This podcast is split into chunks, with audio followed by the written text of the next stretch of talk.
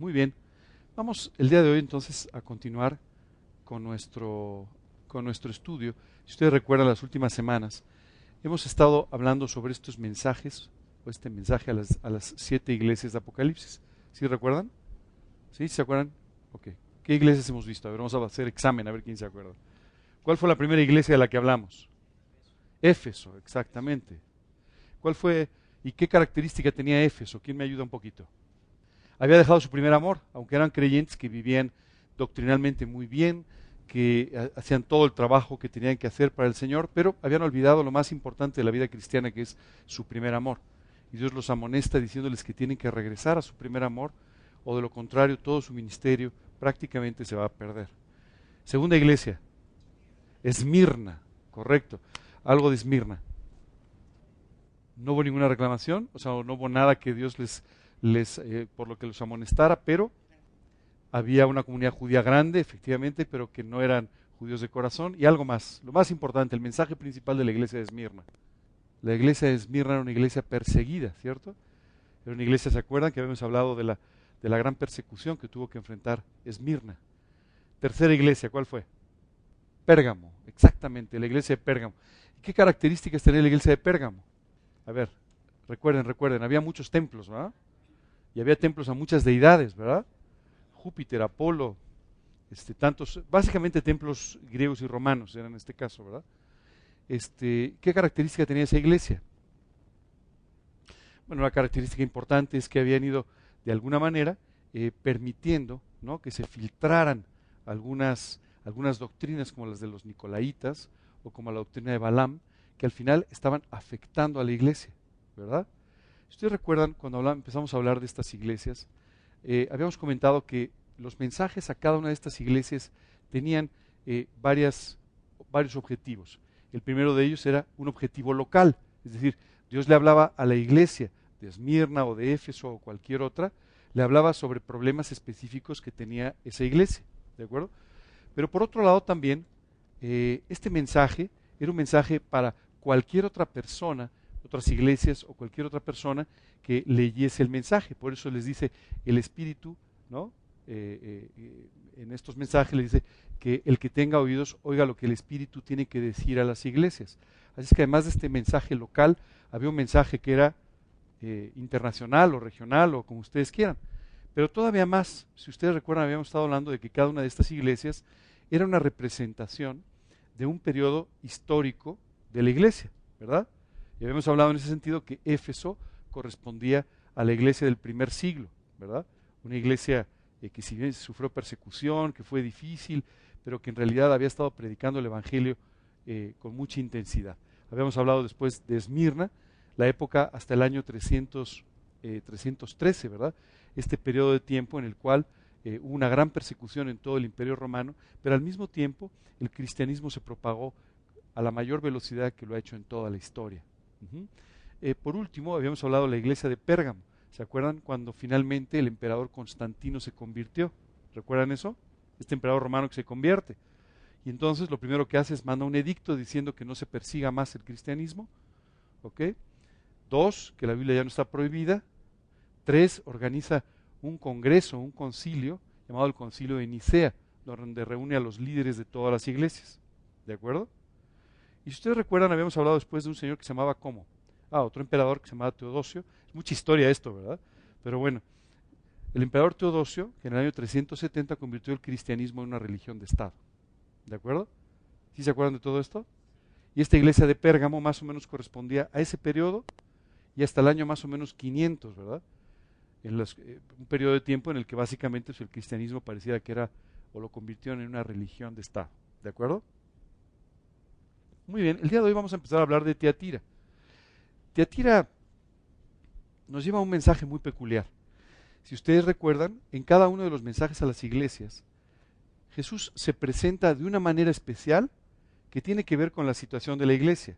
En este caso comienza diciendo, y escribe al ángel de la iglesia en Teatira, el Hijo de Dios, el que tiene ojos como llama de fuego y pies semejantes al bronce bruñido, dice esto.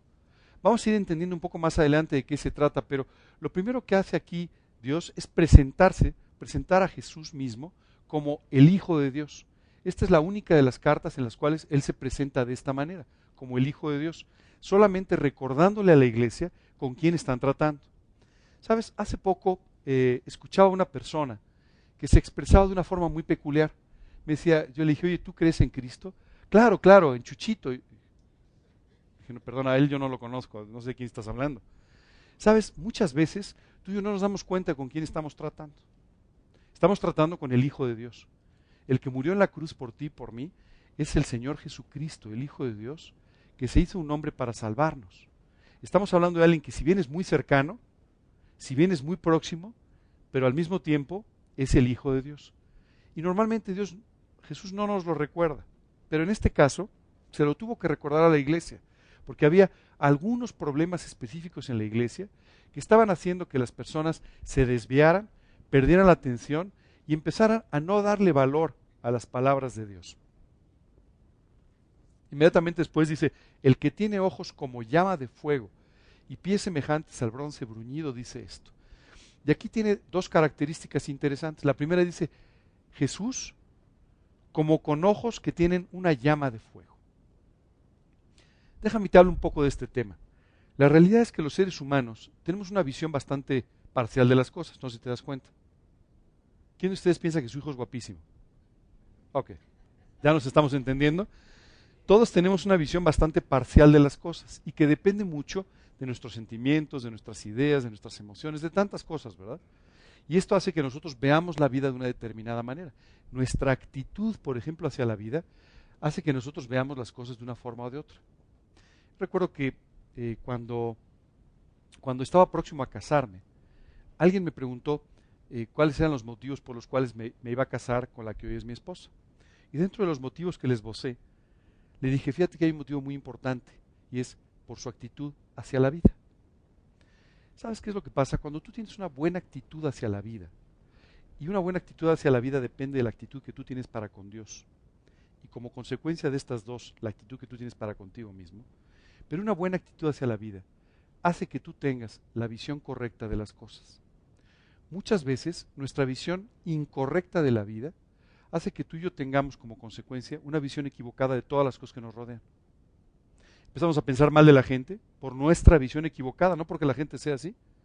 Empezamos a ver, ¿y sabes qué es sorprendente? Hay veces que tú hablas con dos o tres personas que estuvieron en el mismo lugar y te dan conceptos tan diferentes, ¿no? Oye, ¿qué tal fue la reunión? Exitosísima, increíble, preciosa. Y el otro, no, un desastre. No estuvieron en el mismo lugar, alguien se le cambió el micrófono, le pusieron otro idioma, ¿qué fue lo que pasó? Simplemente su visión sobre la vida hace que vean las cosas completamente diferentes. Bueno, muchas veces nuestra visión es sumamente parcial. Y nosotros vemos la vida de una forma que no es. Empezamos a ver difícil, amargada, eh, y no es así. Pero tu visión sobre la vida determina cómo tú reaccionas ante las condiciones que encuentras todos los días. Por eso la visión que tú tienes es tan importante. Ahora, esta visión de la vida está relacionada con la visión que tú tienes de Dios. Si tú estás convencido de que Dios es bueno, de que su misericordia es para siempre, que Él va a estar siempre a tu lado, que siempre va a cuidar de ti, tú verás todas las cosas que suceden en la vida como parte de esa misericordia y bondad de Dios. Pero si al mismo tiempo tú tienes una visión equivocada, en la que tú eres un mártir, en la que las circunstancias están en contra de ti, en la que nadie te reconoce, lo que va a suceder es que todas las cosas que pasen estarán relacionadas con eso y siempre encontrarás terribles culpables. Menos tú, claro pero siempre encontrarás terribles culpables de todas las cosas que te suceden. ¿Cuál es la consecuencia de eso? Te vas a amargar, vas a tener muchísimos problemas. Recuerdo que hace muchos años, cuando yo recibí a Cristo tenía 19 años, era literalmente un hippie, ¿no? Eh, tenía el cabello entre la longitud de mi esposa y la de Lorena, para que ustedes más o menos vean, por ahí más o menos, ¿no? Este, pero en un hombre no se ve tan... Bueno, lo que te quiero decir es que yo tenía 300 problemas. Y recuerdo que cuando vine a Cristo, una persona se ofreció a darme estudios. Y era un joven que tenía más o menos mi edad y el pelo casi igual, pero unos meses más en Cristo que yo. Y conocía más de la Biblia y para mí eso fue una, una, una cosa extraordinaria, que él me pudiera atender y, después, porque una persona me había podido atender por muy poco tiempo y entonces ahora este joven pues podía dedicarme más tiempo y eso era una maravilla. ¿Sabes? han pasado los años. Los dos ya tenemos muchos más de los que teníamos en ese tiempo. Y hace unos años me acuerdo que estábamos en una reunión y él me invitó, hizo favor de invitarme al trabajo que él ahora guía, el trabajo espiritual que él ahora tiene, su, trabajo. Y recuerdo que algunas personas le decían, oye, pero ¿y qué pasa cuando el maestro se equivoca? ¿Y qué pasa? Ya sabes, había preguntas así, ¿no? Entonces recuerdo yo estaba por ahí al fondo sentado, escuchando, y de repente dijo, pues miren, yo me he equivocado muchas veces. Eso no fue ninguna revelación. Todos nos equivocamos muchas veces. Dijo, pero la realidad es que la persona que más veces me ha visto equivocarme está sentada ahí al fondo. Porque comenzamos casi juntos. Me ha visto equivocarse muchas veces y ahí está. Sigue fiel y sigue sirviendo. Así es que lo que él haya visto o no, nunca le hizo daño en su vida. ¿Sabes qué es lo que nos pasa? Cuando tú y yo queremos buscar realmente la guía de Dios, todas las cosas que suceden son parte de este precioso plan.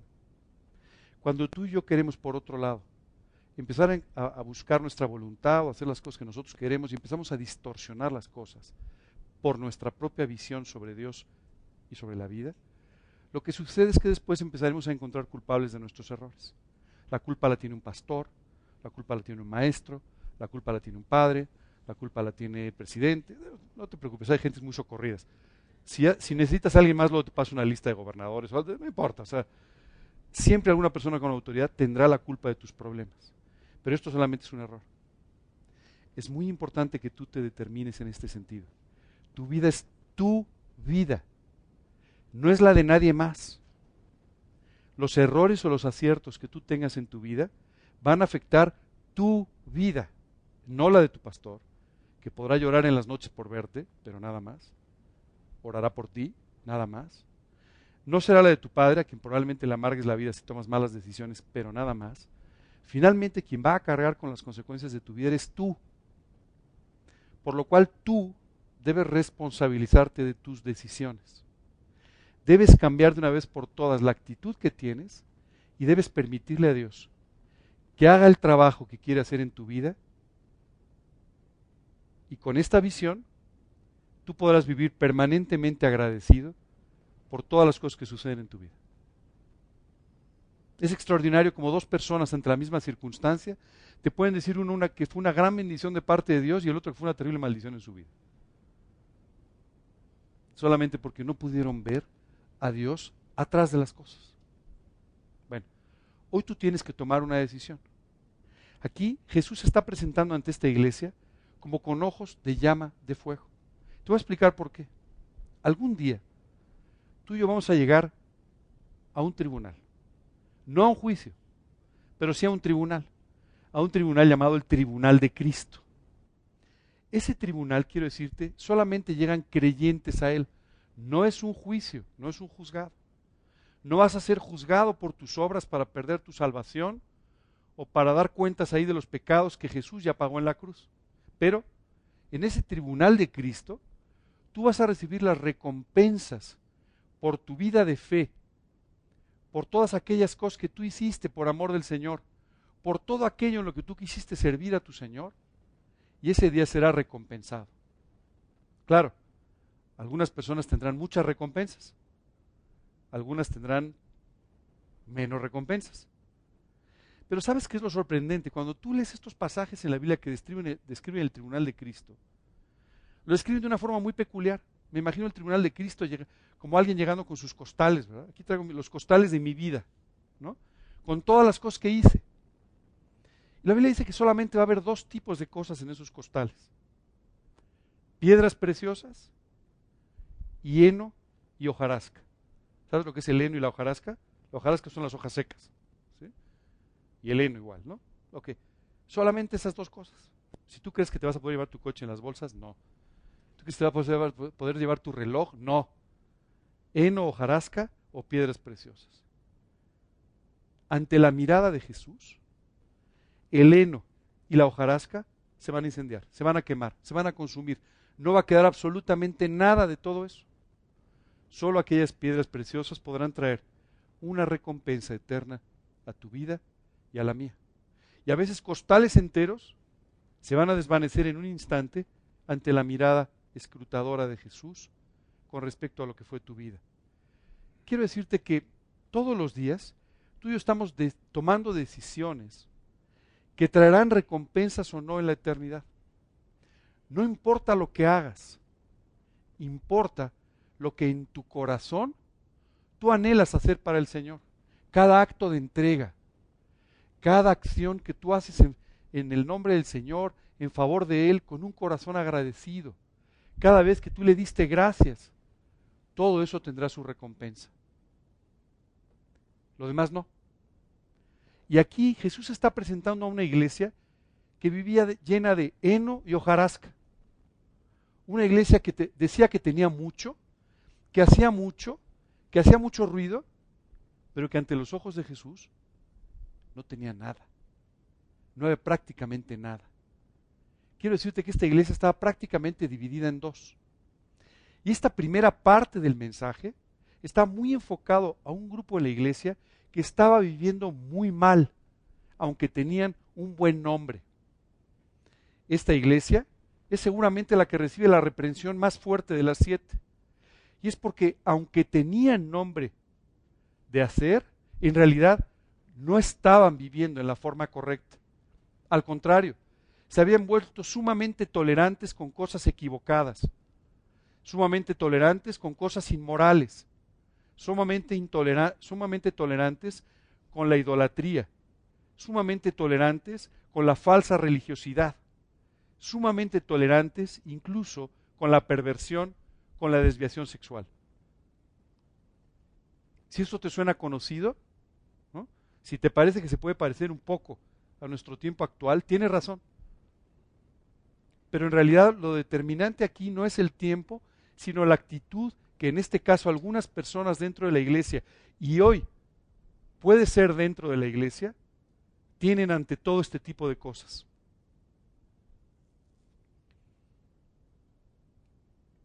Ante los ojos de Dios no hay duda. Ante estos ojos como llama de fuego, no hay ninguna duda de lo que es heno y hojarasca y lo que son piedras preciosas. Inmediatamente después continúa diciendo, y pies semejantes al bronce bruñido. ¿Alguno de ustedes sabe, lo que es el bronce? Hablamos despacio. ¿Saben lo que es el cobre? ¿Alguno de ustedes ha tomado cobre? Se mueve, se dobla con mucha facilidad y todo, ¿verdad? Es muy maleable. ¿Alguno de ustedes sabe lo que es el bronce? Es mucho más duro. ¿Por qué? Es una aleación de cobre y... Exactamente. No, hierro. Lo mezclas acero con, eh, con eh, el acero es un, hierro tratado, pero bueno, mezclas el acero con el, con el, cobre, y entonces formas un bronce que es sumamente duro. El bronce es utilizado, por ejemplo, para los escudos. Es más pesado, pero muy resistente, muy duro. Curiosamente aquí Jesús dice, mis pies como de bronce. No los van a mover. Desde hace más de dos mil años, gente de la iglesia ha tratado de cambiar los fundamentos y de decirle a la gente que ahora sí se puede vivir más libertinamente, ahora sí se puede vivir en forma más inmoral, ahora sí se pueden hacer aquellas cosas que la Biblia dice que no, ahora sí se puede vivir en sus propias fuerzas cuando Dios dice que no. ¿Y sabes qué ha sucedido? Nada. Dios no cambia. Él es el mismo ayer, hoy y por los siglos. ¿Sabes qué es lo que ha sucedido? Quien ha tomado esas decisiones se ha encontrado las consecuencias de sus propias decisiones. Se ha encontrado con las consecuencias de sus propios errores. Pero nada más. Dios no ha cambiado. Y no va a cambiar por ti o por mí.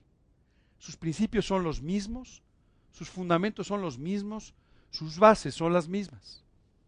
Es interesante que Él se presente de estas dos maneras ante esta iglesia. Vamos a ver un poco más de por qué. Les presento la ciudad de Tiatira.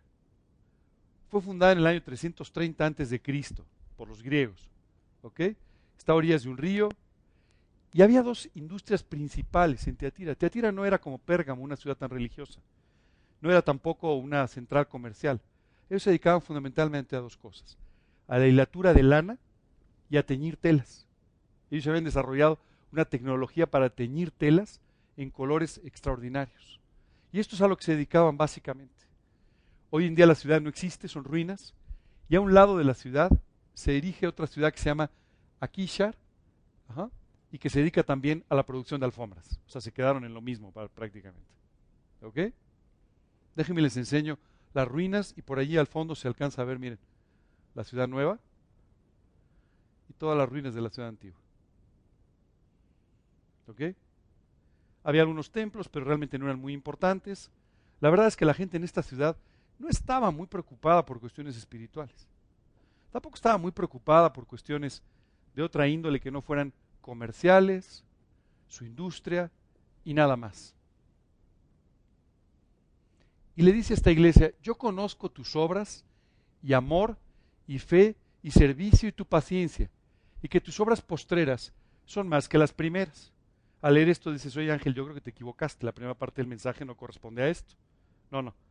Aquí está hablando de un grupo de personas dentro de la iglesia que sí estaban viviendo correctamente y a las cuales les dice, yo conozco tus obras, sé lo que haces. También sé tu amor, fe, servicio y paciencia. Vamos a hablar un poco de estas cuatro características. Primero, del amor. Tú no puedes realmente servir si tú no tienes un profundo amor por el Señor y un profundo amor como consecuencia por las almas y por las cosas de Dios. Tú necesitas vivir enamorado de Dios para que Dios pueda usar tu vida en plenitud. Si tú y yo no tenemos amor, realmente no sirve de nada cualquier otra cosa que hagamos. Pero además habla también de fe. El amor y la fe siempre van acompañados. Si tú le crees a Dios, tú creerás que te ama. Y si tú le crees a Dios, este amor en el que tú vas a confiar va a llenar tu corazón y hará que tú ames a los demás. De otra manera, nunca sucedería. Tú y yo no podemos amar a nuestros enemigos sin fe. Si yo no creo que Dios me ha perdonado y me ama, yo no puedo amar al que, al que, al que no me perdona o con el que tengo algún conflicto, ¿verdad? Es imposible.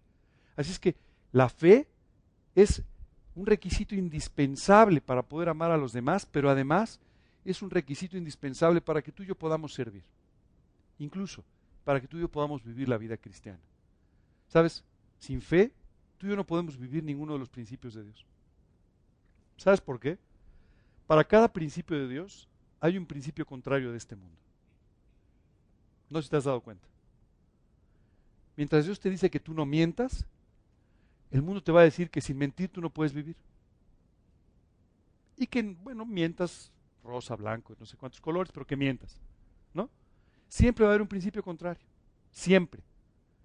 Solamente la fe te va a llevar a, a quitar este principio contrario y a vivir por el principio que Dios te enseña y que en realidad normalmente te está colocando en sentido contrario de lo que hace el resto del mundo, pero que tú sabes es lo correcto.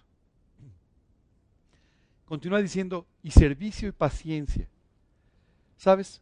Una persona que está viviendo para Cristo no puede estar ociosa. Una persona que está viviendo para Cristo siempre estará buscando oportunidades de agradarle, siempre estará buscando oportunidades para servirle, siempre estará buscando oportunidades en las cuales pueda compartir de Él. Pero este servicio otra vez depende de tu relación con Dios. Si tú crees que las personas necesitan de Cristo para salvarse, les hablarás. Si tú no lo crees, no les hablarás. Y paciencia, dice. ¿Sabes? Muchas veces tú y yo somos probados en la paciencia. ¿No? Y la paciencia es algo que naturalmente no tenemos. Somos bastante impacientes. Generalmente hablamos de paciencia cuando tenemos que inevitablemente esperar por algo que además no nos importa tanto. Pero cuando algo te importa mucho, cuando alguien tiene algo tiene un efecto importante en tu vida, normalmente tienes prisa y te vuelves muy impaciente. ¿No?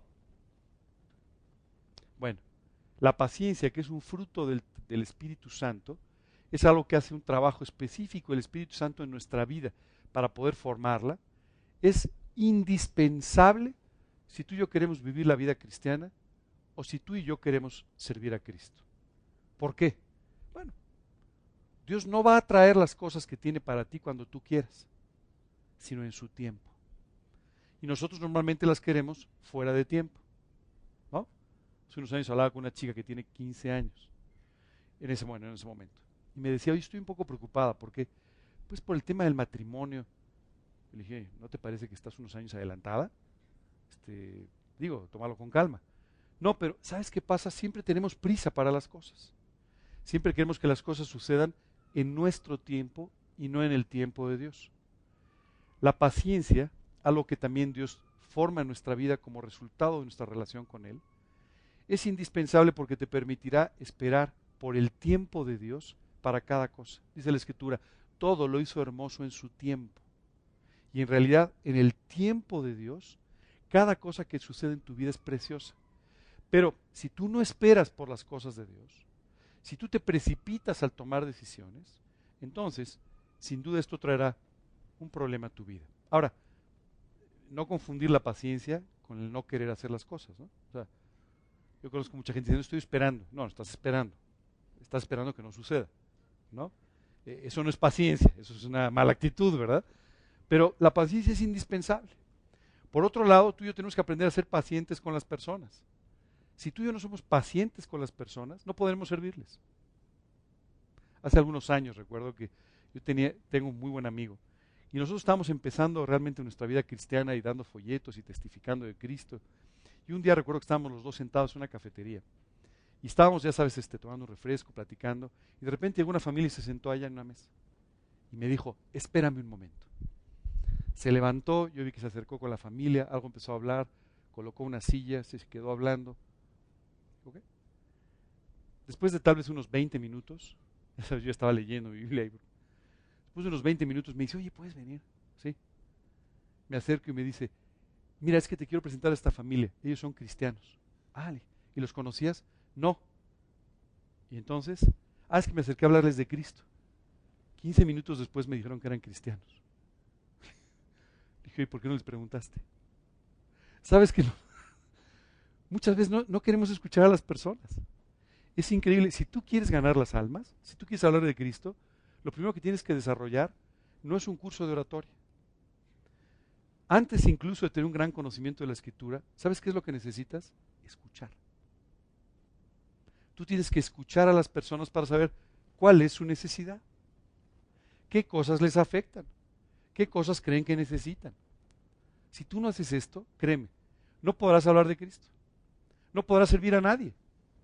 Imagínate un pastor, oye, fíjate que tengo un problema. Sí, no te preocupes, ahora ya está resuelto. Bueno, tienes que convertirte en un gran oidor. Y para eso tienes que aprender a ser paciente. Bueno, esta iglesia había ido creciendo en estos cuatro aspectos tan importantes que determinaban su servicio, sus obras. Ellos habían crecido en el amor, en la fe, en el servicio, en la paciencia. Y le dice, y tus obras postreras son mayores que las primeras. Postreras no quiere decir lo que viene después de la comida, sino las últimas, ¿de acuerdo? No son del postre. Las últimas obras son mayores que las primeras. Es decir, tú has venido creciendo en tu servicio.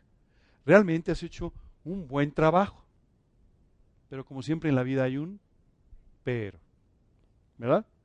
Hoy oh, esa persona es increíble, pero, pero, tengo unas pocas cosas contra ti que toleras que esa mujer Jezabel, que se dice profetiza, enseñe y seduzca a mis siervos a fornicar y a comer cosas sacrificadas a los ídolos. O sea, nada más.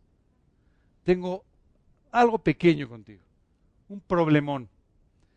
Oye, esta mujer se llamaba Jezabel, por cierto no lo elijan como nombre para sus hijas, pero ¿se llamaba realmente Jezabel? No, no. Vamos a hablar un poco más de una mujer llamada Jezabel con quien Dios está comparando a una mujer que estaba en esa iglesia. Esta mujer de quien no sabemos su nombre, sí sabemos que, todo parece indicar, era la esposa de alguno de los líderes. La esposa de alguno de los líderes. ¿okay? O sea, una persona que tenía cierta, cierta importancia, digámoslo así, dentro del grupo. Y esta mujer, Dios la compara con este personaje histórico del que vamos a hablar un poco más. Y dice, fíjate lo que está haciendo. Primero, se dice profetiza, no lo es. Y segundo, está enseñando a los creyentes a fornicar, a comer cosas sacrificadas a los ídolos.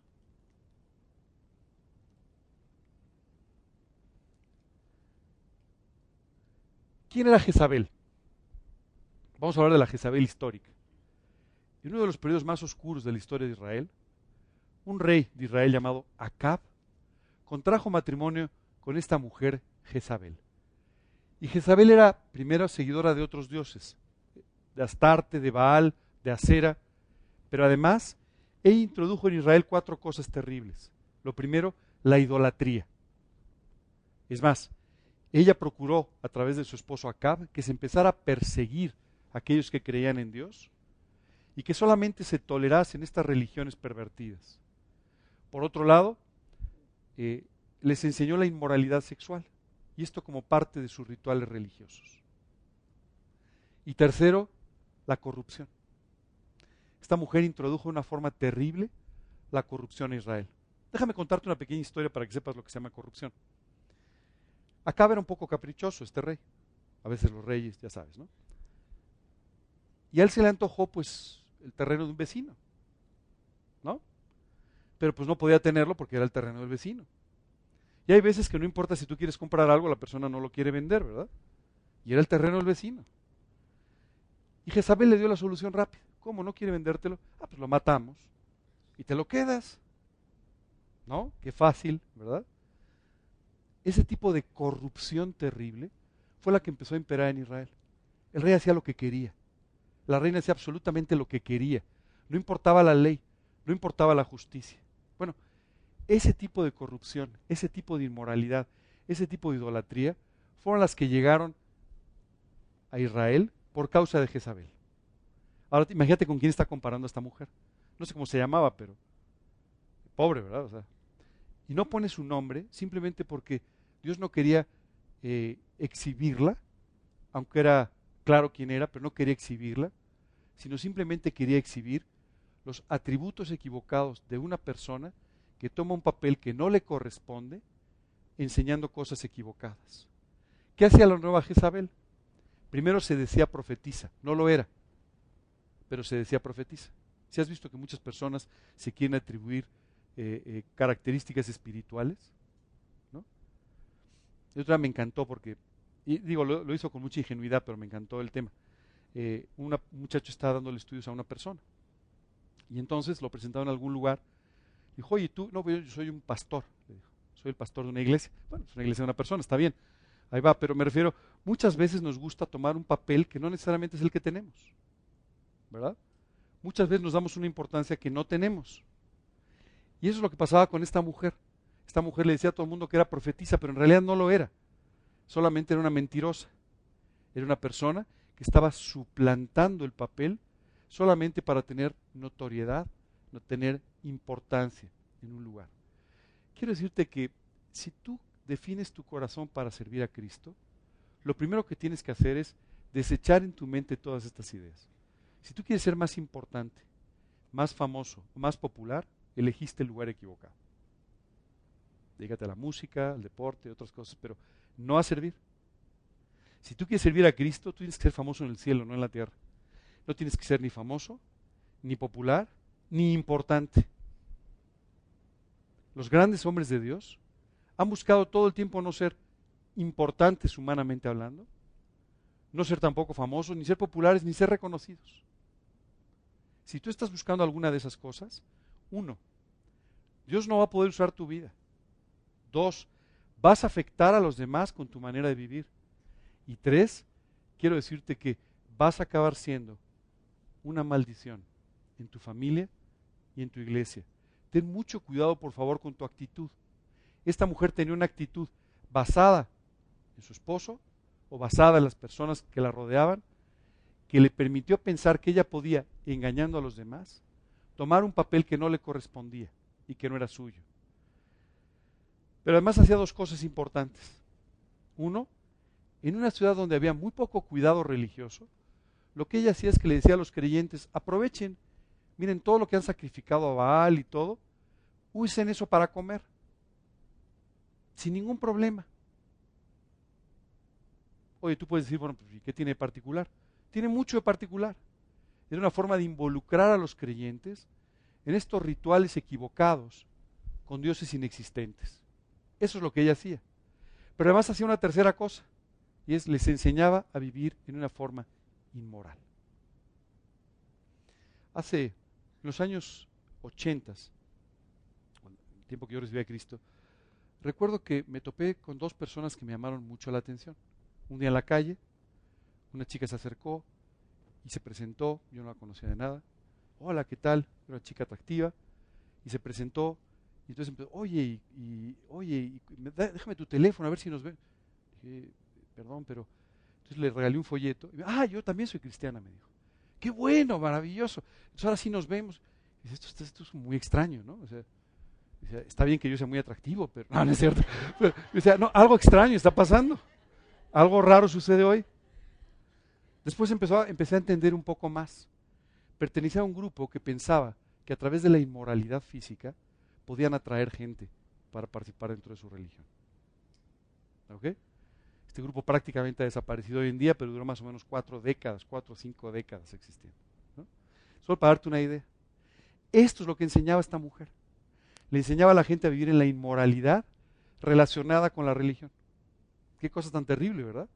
Esto era algo que se practicaba para algunas de estas deidades, en las cuales en sus rituales se incluían estos actos eh, equivocados. Pero enseñaba a los creyentes que no tenía mayor importancia, que no había ningún problema, que podían vivir una vida inmoral y que sin embargo Dios los iba a bendecir. ¿Has oído esto alguna vez?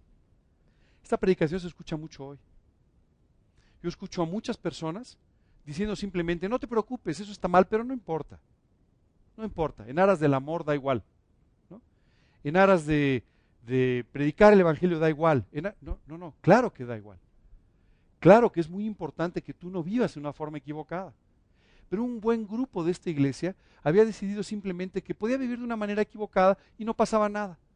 Todo esto se justificaba porque esta era una mujer muy liberal.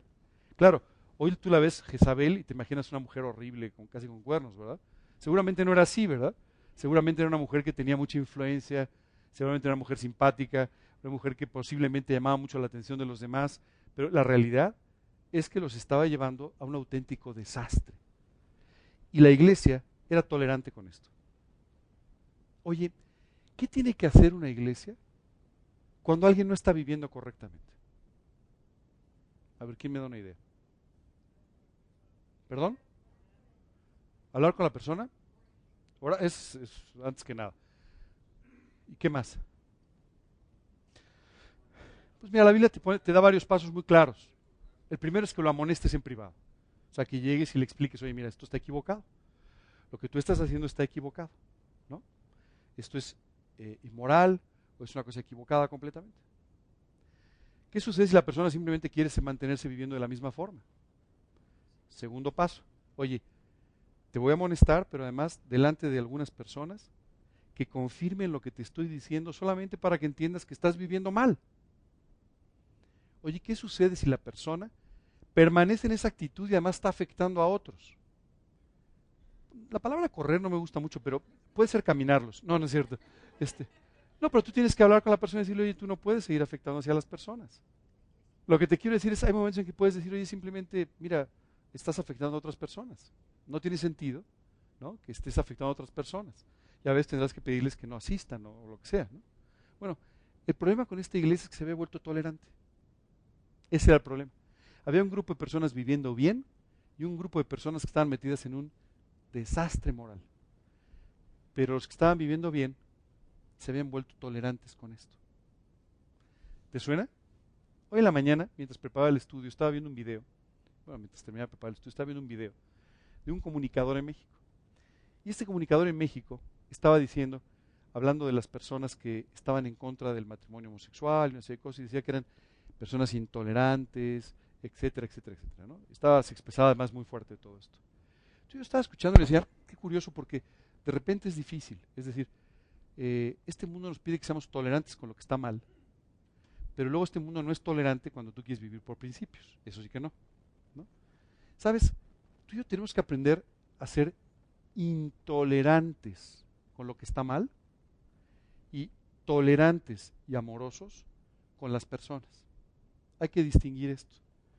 Pero hay que distinguirlo de una forma muy clara. Esto no quiere decir, oye, soy tolerante y amoroso y por eso no digo que está mal lo que está mal. No, lo que está mal está mal independientemente de que yo tenga una actitud correcta contigo. ¿Ok? O sea, sí hay que separar de una forma muy clara. Ahora, muchas veces, en aras de llenar lugares, en aras de atraer a la gente, en aras de que las iglesias crezcan, podemos volvernos muy liberales o muy tolerantes. Mira, no importa. Oye, pero es que está, viviendo muy mal, ¿por qué no le dices algo? No, no, no, no se va a molestar y no regrese. No, no, no mira, no, no puedes hacer esto. ¿Sabes qué estaba pasando en esta iglesia? El grupo de personas que vivían bien estaban siendo ya afectadas por toda esta doctrina equivocada y por toda esta conducta inmoral que tenía parte de la iglesia. Ya lo estaba afectando. Por eso es que Jesús les llama la atención. Si ustedes están haciendo todas estas cosas bien, pero por el otro lado, toleran algo que está abiertamente mal. Y eso no puede ser. Ustedes no pueden vivir de esta manera. Porque si ustedes viven de esta manera y entonces entran en lo que, en lo que ellos llaman las profundidades de Satanás, van a acabar destruyendo su vida. ¿Sabes qué decía este grupo de personas? Es que tú tienes que conocer las profundidades del mal para estar bien.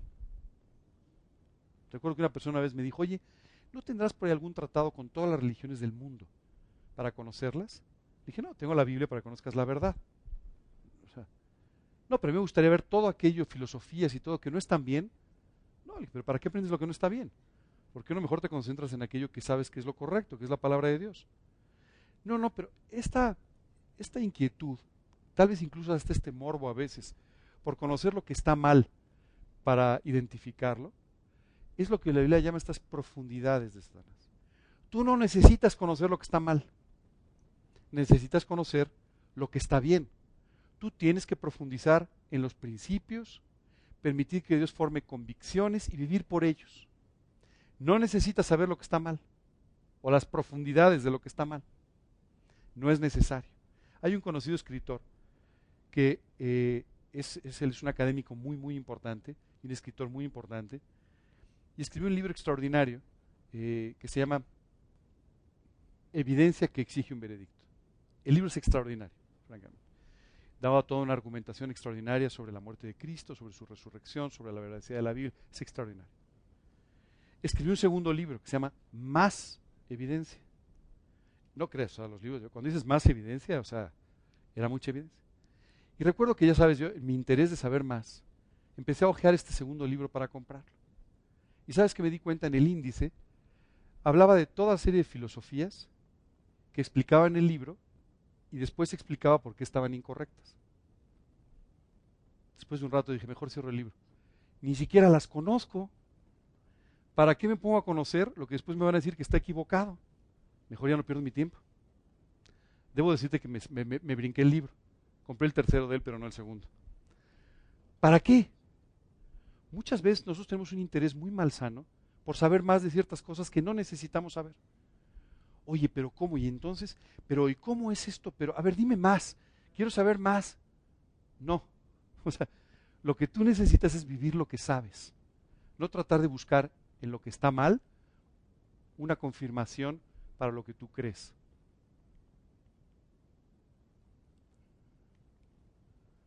¿A qué corresponde este periodo histórico de la iglesia? ¿Se acuerdan que habíamos estado hablando de que la iglesia anterior más o menos llegaba hasta por, ahí del año 500 después de Cristo, cuando, cuando cayó el imperio romano, cuando fue dividido el imperio romano, etcétera, ¿no? Sí les había platicado todo eso, ¿verdad? ¿Sí? Ah. Después de Cristo. Ah, tú dices que lo tienes, pero fresco, fresco. O muy bien apuntado, no sé.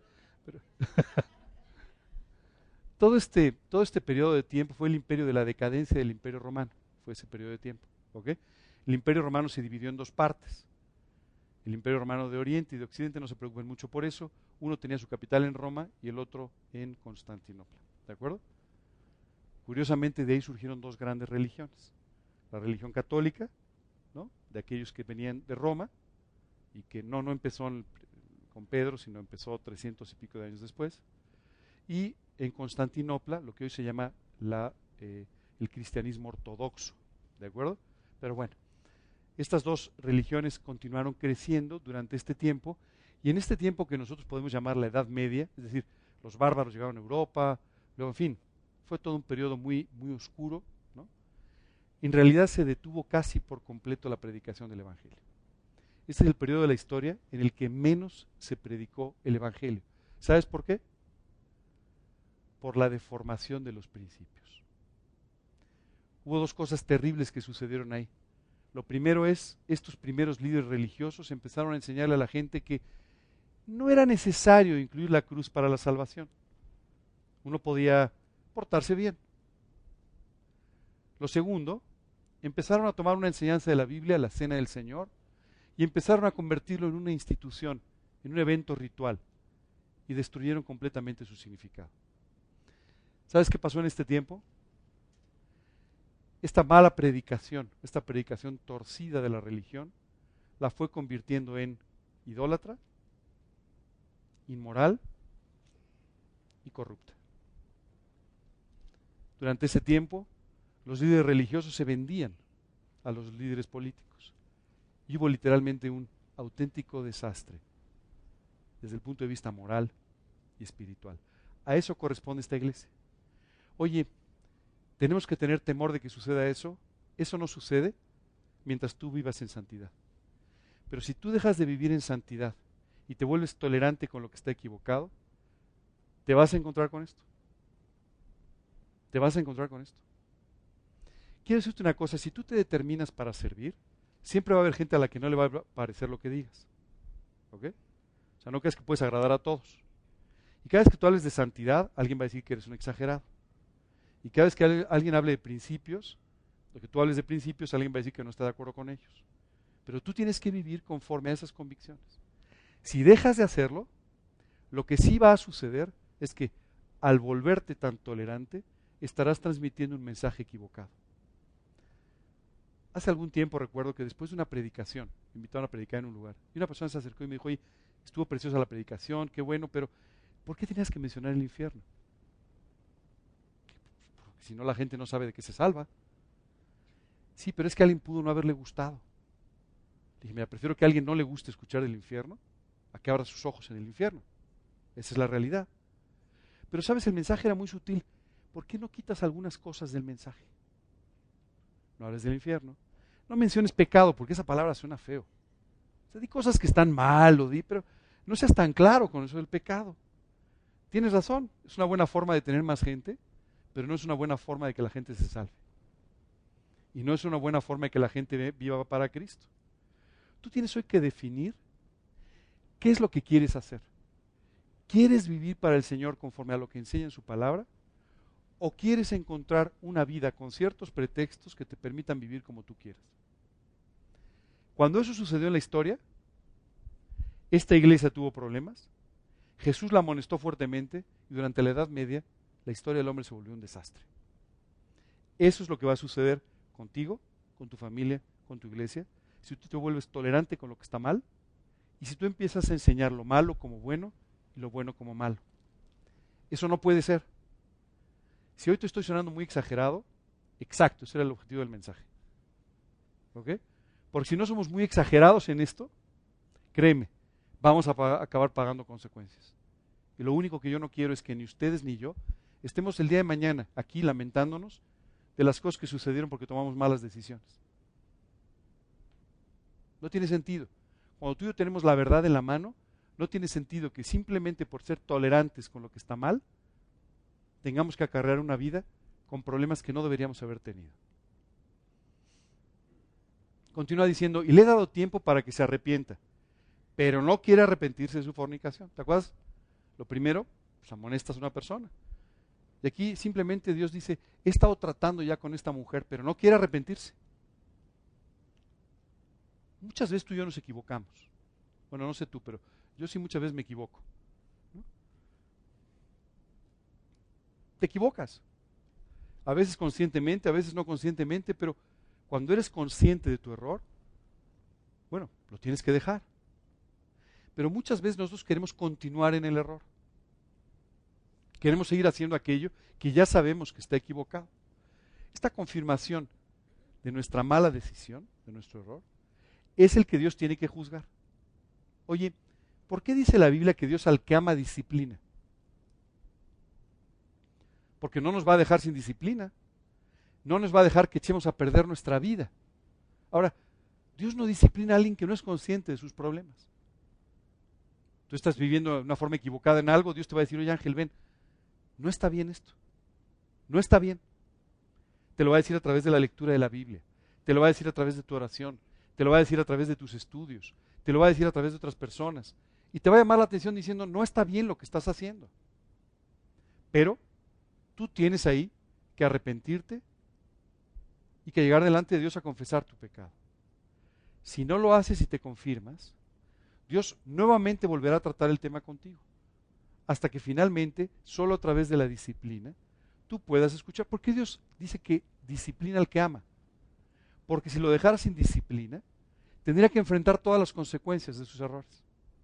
Y lo que Dios quiere es que una disciplina con amor evite lo que te sucedería cuando tú enfrentas de una forma equivocada la vida. Esto es lo que tú haces con tu hijo. Si tú quieres a tu hijo le vas a dar un par de nalgadas, ¿verdad? O a lo mejor dos pares, ¿verdad? De nalgadas. ¿no? Porque sabes que ese, ese par de nalgadas le está preservando a él de un problema futuro mucho mayor. Eso es exactamente lo que Dios está haciendo contigo y conmigo. Y en este caso, él había tratado con esta mujer, pero esta mujer no quería arrepentirse. Quería seguir viviendo mal. Y dice, he aquí yo la arrojo en cama y en gran tribulación a los que con ella adulteran si no se arrepienten de las obras de ella. Se voy a tener que traer un problema de salud a su vida para que de esta manera ella se dé cuenta de que no puede seguir jugando con lo que está mal. Por favor, escribe esto. No puedes jugar con lo que está mal. No puedes. Y aquí dice, y aquellos que la siguen, si no se arrepienten, les va a pasar lo mismo. Y a sus hijos heriré de muerte, y todas las iglesias sabrán que yo soy el que escudriña la mente y el corazón. Y os daré a cada uno según sus obras. ver, yo no puedo permitir que esta mujer viva de esta manera. Muchas veces tú y yo pensamos que podemos entregar un folleto que hable de Cristo y vivir como queramos. Todo lo contrario. Dios no va a permitir que tú juegues con su nombre. Dios no va a permitir que hagas cosas equivocadas y que después trates de lavarlas, este, asistiendo a un estudio, haciendo esto, ayudando a alguien. No. Tú tienes que corregir tu vida. Porque si no la corriges, tarde o temprano te encontrarás con disciplina o con las consecuencias de aquello que estás haciendo. Seguramente este mensaje te está sonando muy fuerte. Es el mensaje más fuerte de las siete iglesias. Y hoy en particular estamos hablando sobre este grupo dentro de la iglesia que estaba equivocado. El siguiente domingo vamos a hablar del otro grupo de la iglesia que estaba viviendo correctamente, aunque era demasiado tolerante, pero estaba viviendo correctamente. Ahora, antes de que lleguemos a ese grupo tolerante, tú y yo tenemos que preguntarnos si realmente hay cosas equivocadas que estamos permitiendo en nuestra vida y estamos dejando que se queden ahí a pesar de los llamados de atención de Dios, a pesar de la recriminación de Dios. Si es así, estás en un problema. Cuando el mundo empezó, un hombre dejó en su corazón varias cosas muy equivocadas. Este hombre se llamaba Caín. Y cuando Dios se acercó a Caín a hablar con él, le dijo, si bien hicieres, no serás enaltecido, y si mal, el pecado está a la puerta. Caín, ten cuidado con lo que estás haciendo, va a tener consecuencias. No escuchó y mató a su hermano. Escucha, por favor, hoy esta amonestación. Corrige lo que esté mal. No permitas que haya un evangelio diluido en tu vida. No permitas que haya situaciones en las que eres muy tolerante y que están ocasionando problemas en tu vida, en la de tu familia y en la iglesia. Tienes que juzgar esto de inmediato, llevarlo a los pies de Cristo de inmediato, pedirle que te perdone, que te limpie y que restaure por completo tu vida. Dice la Biblia que Él es fiel y justo para perdonar nuestros pecados y limpiarnos de toda maldad. Este es tiempo de que tú y yo nos dispongamos a vivir en santidad. Y si hay algo que se está interponiendo a esta vida en santidad, hoy tienes que arreglarlo. No dejes pasar el tiempo, cada día será más difícil. Enfréntalo de una vez y defínete a vivir en santidad. Esta vida en santidad traerá frutos extraordinarios a tu vida, que es lo que Dios realmente quiere. Dios no quiere una mala vida, Dios no quiere una vida de mediocridad, Dios quiere, Dios quiere una vida de victoria, una vida exitosa y una vida de impacto. Pero esto no va a suceder mientras tú no juzgues lo que está mal en tu vida. Se me olvidó decirles que trajeran cascos el día de hoy, pero no, es cierto. ¿Sabes? Cuando Dios permite que tú y yo enfrentemos ciertas enseñanzas, es porque necesitamos enfrentarlas. Quiero decirte que hoy en día hay muchos aspectos que nosotros no consideramos ni siquiera importantes. No consideramos importantes, olvídate ya del pecado o no, no consideramos importantes valores como la lealtad, ¿no? No consideramos importantes valores como, eh, como, eh, como la humildad. Ni siquiera nos importa a veces eh, hablar de valores tan importantes como puede ser, por ejemplo, la fidelidad. Y no me refiero solamente a que un esposo sea fiel a su esposa, sino la fidelidad en términos generales con las demás personas, entre nosotros y fundamentalmente la fidelidad para con Dios. A veces ni siquiera nos, nos parece importante. Solo quiero decirte que muchas veces caminando por esta vida, nos vamos contaminando y nos vamos ensuciando con muchos conceptos equivocados de este mundo. Tú y yo tenemos que permitirle a Dios que a través de su palabra limpie nuestras vidas para que de esa manera vivamos realmente de una forma correcta y no que todas estas contaminaciones o todas estas cosas del mundo vayan distorsionando tu manera de pensar hasta que tengas un evangelio completamente deformado que no te permita vivir lo que Dios tiene para ti. Créanme, cada uno de ustedes, en el lugar donde están, en la edad que tienen, Dios tiene grandes planes para ustedes. Dios tiene cosas extraordinarias para ustedes. Dios tiene milagros para ustedes. Dios tiene personas que se van a convertir a Cristo a través de sus vidas. Dios tiene grandes victorias espirituales. Pero eso no va a suceder si ustedes no le permiten a Dios que los lleve a vivir en santidad. No podemos coquetear con el pecado, porque al coquetear con el pecado, siempre, siempre vamos a salir perdiendo. Tenemos que definirnos.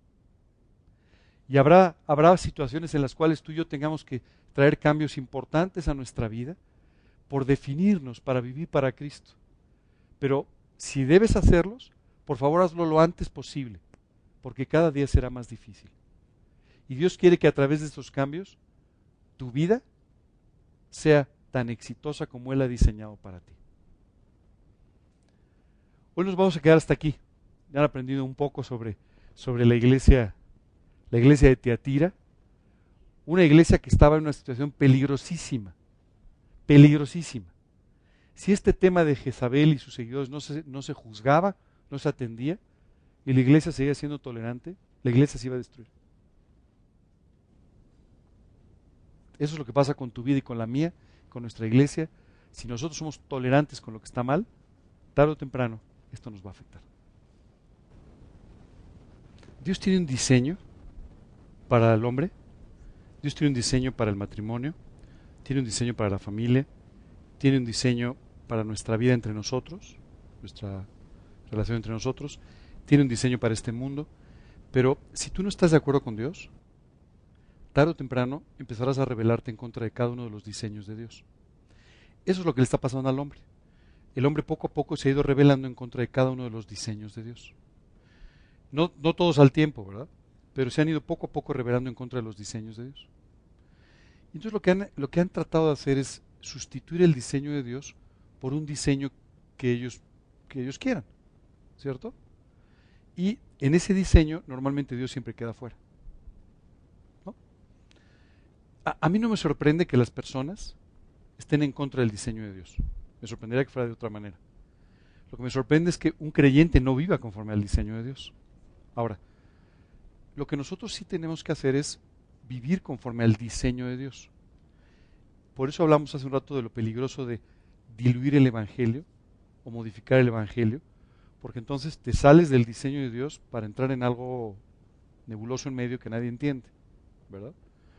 Eh, ¿Sabes qué es lo que pasa? El hombre quiere tener el derecho de rebelarse en contra de Dios. ¿no? Pero al mismo tiempo quiere limitar el derecho de Dios a juzgar lo que está mal. Eso mismo sucede ¿no? con un creyente. Por eso es que de repente tú dices, oye, ¿por qué Pues yo, no, yo nomás dije que no estaba de acuerdo y se me echaron encima como locos, ¿no? ¿Por qué? Ah, bueno, pues porque justamente no es contigo el problema, ¿verdad? Es con el diseño, con Dios, el creador de ese diseño, y con un diseño del que ellos están en contra. Esa es la realidad. Entonces, eh, mira, este mundo, este mundo anda muy mal. Yo por un camino equivocado. Pero la única forma de que ellos vean que existe otra, otra oportunidad, otro camino y que es el correcto, es que los creyentes vivamos en santidad. Mientras los creyentes no vivamos en santidad y definidos en los principios, la gente empezará a pensar, ¿y qué tiene? Pues, tu idea y la mía, ¿y qué más hay? Muchas veces las vidas de los creyentes no reflejan a Cristo lo suficiente como para que se note la diferencia en las posiciones. Entonces, nuestra preocupación no debe ser si alguien está en contra de uno de los diseños de Dios, sino alcanzar a esa persona para que pueda ser transformada por Dios y esto permita que él no solamente quiera, sino anhele vivir en el diseño de Dios. Lamentablemente, vamos a ir viendo cómo este mundo va aceptando cada vez más cosas que están equivocadas. Y muchas de ellas suenan hasta lógicas. Hace un tiempo estaba escuchando a una persona muy influyente, muy importante, a nivel internacional, que hablaba sobre la necesidad de legalizar las drogas. O sea, si legalizamos las drogas disminuye la violencia y disminuimos el crimen. Y tiene razón. Si mañana tú este, dejas de penalizar el asesinato, pues ya no hay asesinos. Va a seguir habiendo muertos, pero asesinos ya no. Pero eso es una tontería, o sea, al final nos estamos nada más engañando solos. E, el hecho de legalizar las drogas, por ejemplo, suena lógico. Oye, ya estamos cansados de violencia, el narcotráfico. Entonces, abrumados por toda esa situación, acabas diciendo, bueno, pues, pues sí, tiene lógica. Aprobémoslo, ¿no? Dime una cosa, ¿tú crees que una, un grupo, por ejemplo, delictivo que está acostumbrado a ganar millones y millones, una vez que se legalice y deje de ganar esos millones, ¿no va a buscar otra práctica delictiva?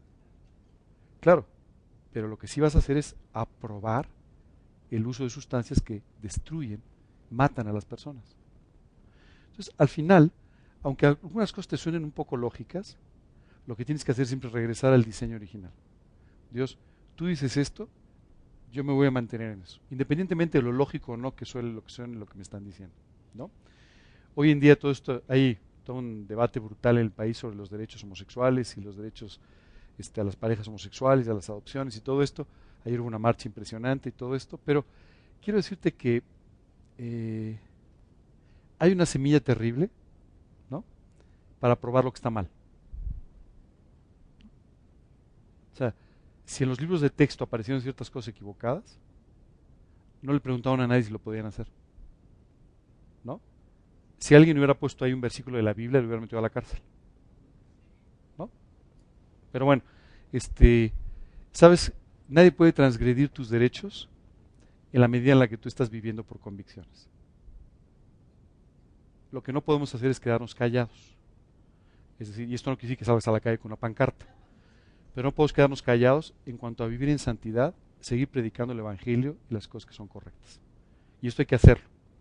O sea, no basta con simplemente saber que tú eres salvo y que bien. No, tienes que predicar el Evangelio públicamente. Y créanme, este, más allá de que nos indignen ciertas cosas, lo que tenemos que hacer es orar y permitirle a Dios que nos lleve a nosotros a vivir en santidad. Eso es muy importante. La santidad de nuestras vidas, créanme, va a traer un efecto mucho mayor incluso que marchas, pancartas, todo lo que podamos hacer. La santidad y nuestra oración va a traer un efecto mucho mayor que esto. Es que vamos a orar por esto. Ahorita les explico lo de la Biblia, pero vamos a orar por esto. ¿Ok? Señor, queremos darte muchas gracias por este día y gracias, Señor, porque tú estás trayendo a través de este mensaje la necesidad, Padre, de que nosotros vivamos en santidad, de que claramente vivamos por tus principios y no permitamos, Señor, que nuestra vida, nuestra familia, nuestra iglesia puedan ser contaminadas, Señor, por principios de inmoralidad, por principios equivocados, Padre. Queremos pedirte, Señor, que tú nos lleves a tomar decisiones en nuestra vida, decisiones que nos definan a vivir para ti, a vivir por las convicciones que tú has formado, y Señor, sin permitir que toda la filosofía de este mundo pueda contaminar nuestra manera de pensar.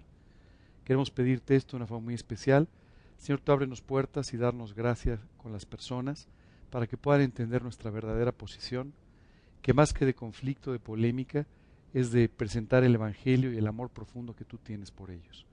Queremos pedirte esto, pedirte que en esta semana tú nos uses poderosamente y Señor, pues que nos lleves a disfrutar el resto de este día y de este fin de semana en el nombre de Cristo Jesús y para su gloria. Amén.